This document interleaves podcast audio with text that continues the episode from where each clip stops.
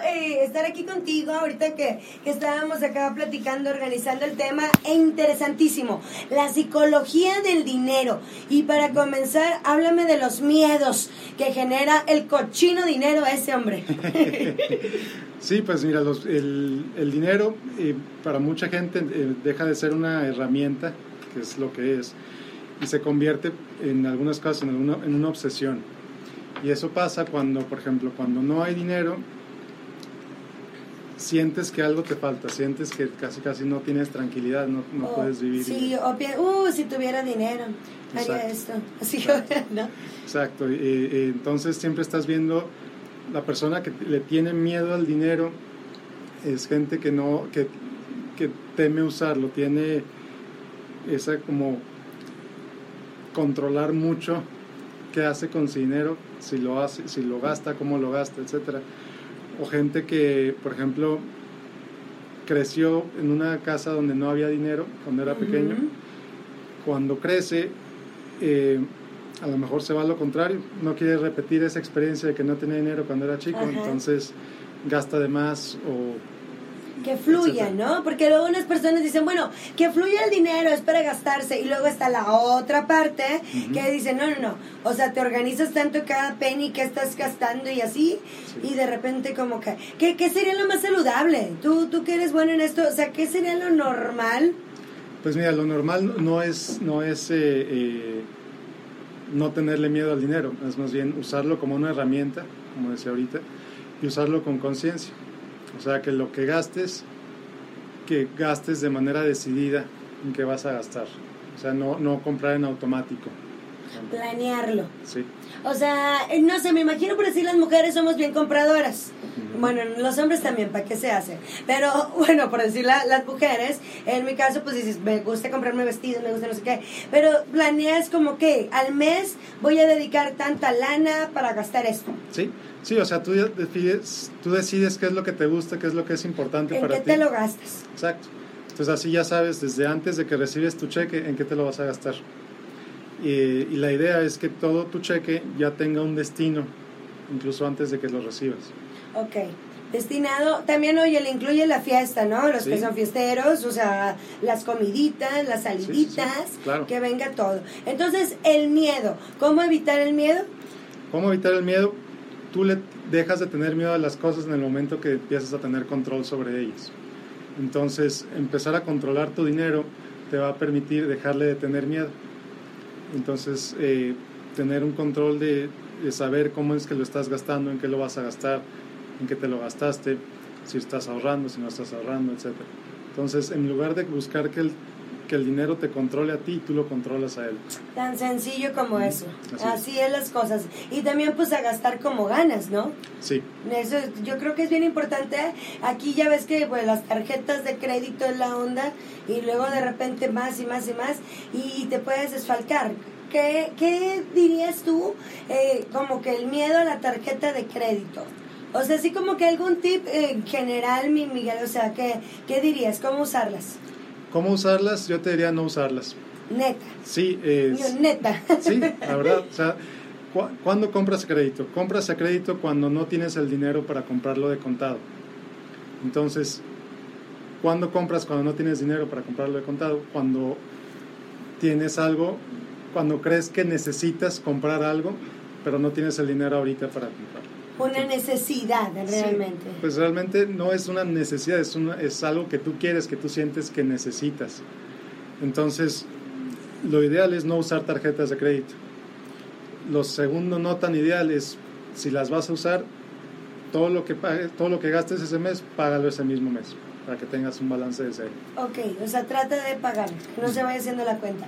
Pues hoy estamos hablando con Miguel Gómez, asesor financiero en ExaFM 98.3, la estación que te lleva al concierto de Ariana Grande el próximo 31 de marzo. Así que quédate muy al pendiente de la frecuencia naranja, porque en cualquier momento te damos más información al respecto. No le cambies. Hoy estamos hablando de la psicología del dinero con el asesor financiero Miguel Gómez.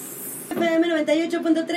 El día de hoy me visita en la estación Naranja el asesor financiero Miguel Gómez. Estamos hablando de este rollo de la psicología del dinero y ahora vamos a platicar un poquito cuando hay escasez y también cuando hay abundancia, como que nos crea un problemilla, ¿verdad Miguel? ¿Quién sabe por qué? Sí, pues mira, la escasez y la abundancia empieza con el con tu estado mental. Si tú, si, si tú vives en una en una si tú ves el mundo en, en, escasez o si tú ves el mundo en abundancia, vas a recibir cosas totalmente distintas. Sí, exacto. O sea, a veces, a veces puede ser que hay personas que, que piensan en escasez, así como tú lo mencionas, como alguna depresión, como vacíos emocionales y demás, pues nunca lo va a llenar así tengas mucho dinero también, ¿no? Así es, así es. Mira, la principal característica de vivir en escasez es cuando tú sientes que no tienes el control de tu vida. Cuando lo que pasa en tu vida es porque los demás te lo hacen a ti. Por ejemplo, eh, algo, alguien pasó que tú ganas poco dinero en el trabajo. Eh, cuando alguien vive en, en, abundancia, por, lo contrario, si tú vives en abundancia, tú dices, bueno, yo gano poco en el trabajo, ¿qué puedo hacer yo para ganar más? Muy bien, sí.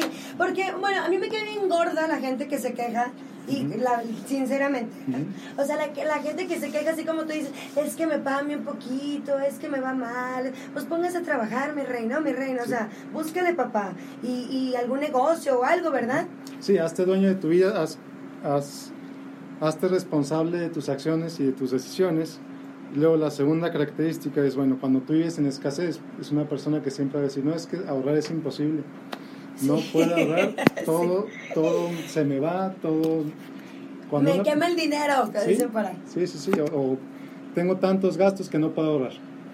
Cuando alguien vive en abundancia y dice, bueno, yo soy dueño de mi vida, yo soy dueño de mi dinero, tengo y puedo ahorrar tengo y puedo, que eso es bien importante. Y, y antes cuando nos has visitado, tu consejo es que ahorremos, si mal no recuerdo, nos decías que el 10%.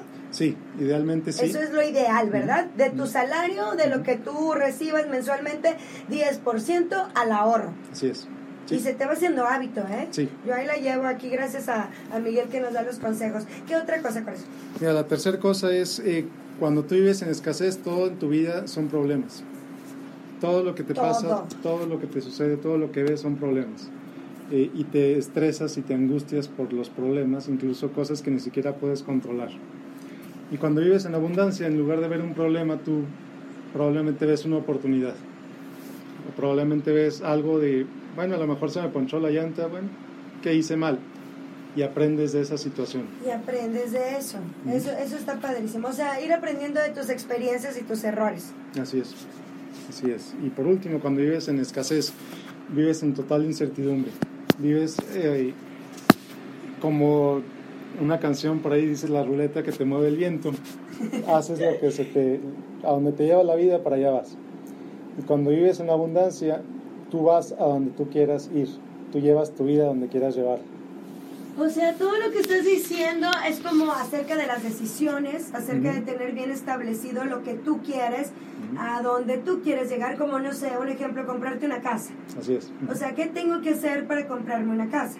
Bueno, trabajar el crédito, primero, ¿verdad? En este país, trabajar el crédito, ahorrar. O sea, ¿qué tengo que hacer? Pues ganar tanto pues, mensualmente. Entonces, ponerte este tipo de metas es muy importante, ¿no, Miguel? Sí, claro. Y cuando te pones una meta, trabajas para lograrla. En lugar de tener un sueño, un sueño, pues es un sueño, es algo que nada más... Y, se queda en el aire. ya no, Entonces, una meta hay que trabajar. Y bueno, para hacer ese tipo de metas, pues escríbelas, o sea, compártelas, que el otro día platicábamos eso, compártelas con tu pareja, con tu familia, para que te ayuden. Así es. Muchísimas gracias. ¿Algo más que quieres agregar más adelante de qué nos vas a platicar? Más adelantito vamos a platicar de un estudio muy interesante que se hizo el año pasado sobre cómo influye la percepción del tiempo en la gente y en el dinero. A veces futurizarte, a veces vivir en el pasado. Ahorita seguimos platicando con Miguel Gómez, asesor financiero en XFM 98.3 y ahora sí, quédate con ella, dice Natalia. La una de la tarde, 37 minutos, estás escuchando XFM 98.3. La una de la tarde con 46 minutos en XAFM 98.3. Enrique Iglesias con Loco. Para todos los loquillos por ahí que andan de que.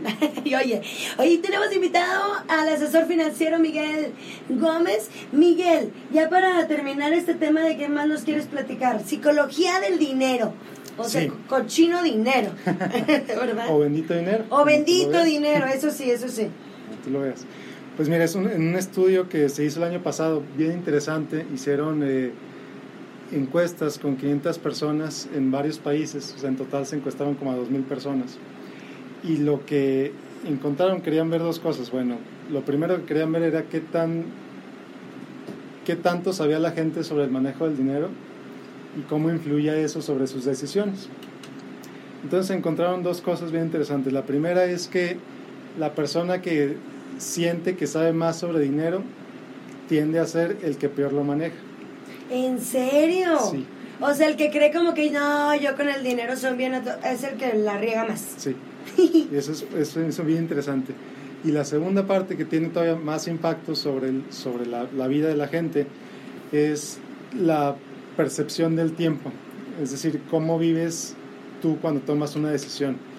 Entonces, la gente que hizo el estudio decía tres cosas. La gente puede vivir o en el pasado, o en el presente, o en el futuro. Eh, entonces, cuando una persona vive en el pasado, es alguien que, por ejemplo, tuvo una bancarrota o que tuvo muchos problemas de dinero cuando era joven o así. Entonces, esa persona lo que hace es toda decisión que toma eh, respecto al dinero ahorita, se acuerda cómo vivió en el pasado y busca evitarla. Claro. Pues sí, aparte como que estás, o sea, por decir un negocio y quebró tu negocio, ¿no? Y luego al abrir otro, pues obviamente ya no vas a hacer las mismas tarugadas que hiciste antes también. Sí, y al mismo tiempo... Se supone. Sí, o sea, al mismo tiempo te vas al extremo. Eh, hay gente que decide no tomar absolutamente ningún riesgo con su dinero.